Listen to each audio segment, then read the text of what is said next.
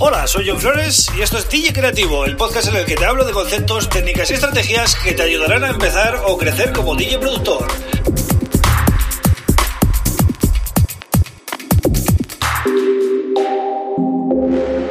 Hola, bienvenido, bienvenida a DJ Creativo. Mi nombre es John Flores y comenzamos la tercera semana del podcast. Eh, la verdad que estoy bastante contento por, por, la regularidad ¿no? que estoy teniendo. Era un reto para mí hacer un podcast diario y bueno, aquí estamos eh, al pie del cañón. Hoy voy a hablaros de una de las cosas más importantes que debéis hacer antes de poneros a crear música, que es seleccionar los sonidos que vais a necesitar. Es decir, igual que un DJ necesita seleccionar su música, ¿vale? Porque la herramienta, es decir, Tractor, eh, Record Boss o un CDJ o lo que sea, simplemente es la herramienta, es decir, ahí tienes que meter tú tu música seleccionada, pues eh, nos pasa lo mismo como productores.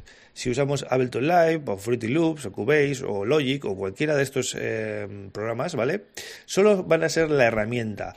Sí es verdad que a veces vienen con, bueno, a veces no, siempre vienen, ¿no? Con sonidos em, de la librería, ¿vale? Pues algunos sonidos seleccionados por el, por el equipo para el lanzamiento, pero eh, sí que es verdad que esos sonidos casi siempre se suelen quedar cortos. Y sobre todo si tienes, si tú estás especializado en un, en un estilo y vas, vas, a, vas, a, notar que con lo que viene en la librería de muestra, digamos, no, no vas a poder crear eh, mucha cosa, ¿no? Siempre mm, difiere bastante de lo que tenemos en la cabeza.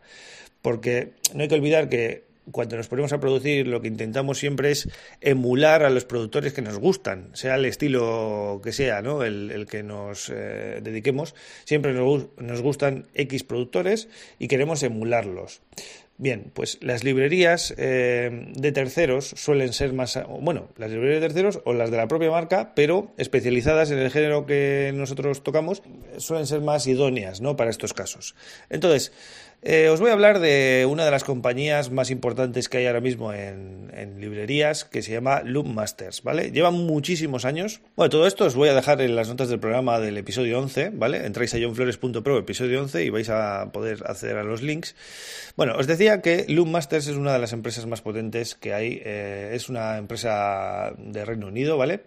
Y llevan especializados en loops y librerías en todos los formatos desde hace muchísimos años. Bien, ahora se han juntado con Bitport y han lanzado Loop Cloud, que es una, herramienta que han desarrollado ellos. Es un plugin VST, también funciona como aplicación eh, standalone o digamos eh, independiente, ¿no? sin necesidad de ningún software adicional. Y lo que tiene de especial es que puedes eh, probar sonidos de la nube y comprar solo los que necesites, ¿vale?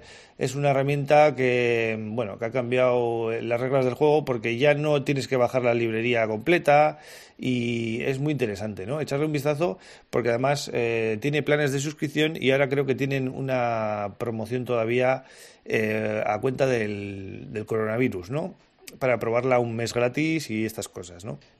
Bien, pues como os decía, pues eh, es importantísimo ¿no? que seleccionéis los sonidos que se parecen más a los que vosotros pincháis, porque si no os vais a poner a hacer música y vais a notar que no, no, sacáis el sonido eh, que estáis buscando o, que, o que hacen los productores que vosotros eh, estáis siguiendo, ¿no?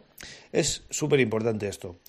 Entonces, echarle un vistazo Loop Cloud y eh, Loop Masters, ¿vale? Las dos páginas eh, vas, a, encontrar bastante material ahí. Eh, hay plantillas, hay proyectos hechos también para Ableton Live, para otros softwares, ¿vale? Y, eso os va a facilitar muchas las cosas porque muchas veces está guay, ¿no?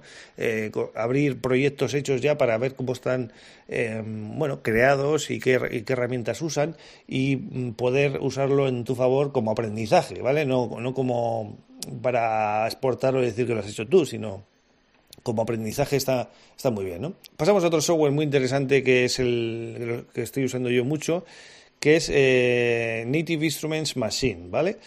Eh, también, al igual que os decía antes, eh, en este software tienen expansiones especializadas en todos los géneros de música electrónica, aunque tengo que deciros que está más especializado, digamos, en música más underground, quizás tienen de todo, ¿no? Pero sobre todo destaca en hip hop, en house, en techno, en drum and bass, en determinados estilos. Pero luego, por ejemplo, si vosotros os queréis dedicar a estilos más comerciales, más de radio, o más EDM, o más Future House, o este tipo de estilos más, em, más de listas de éxitos de la radio, ¿no?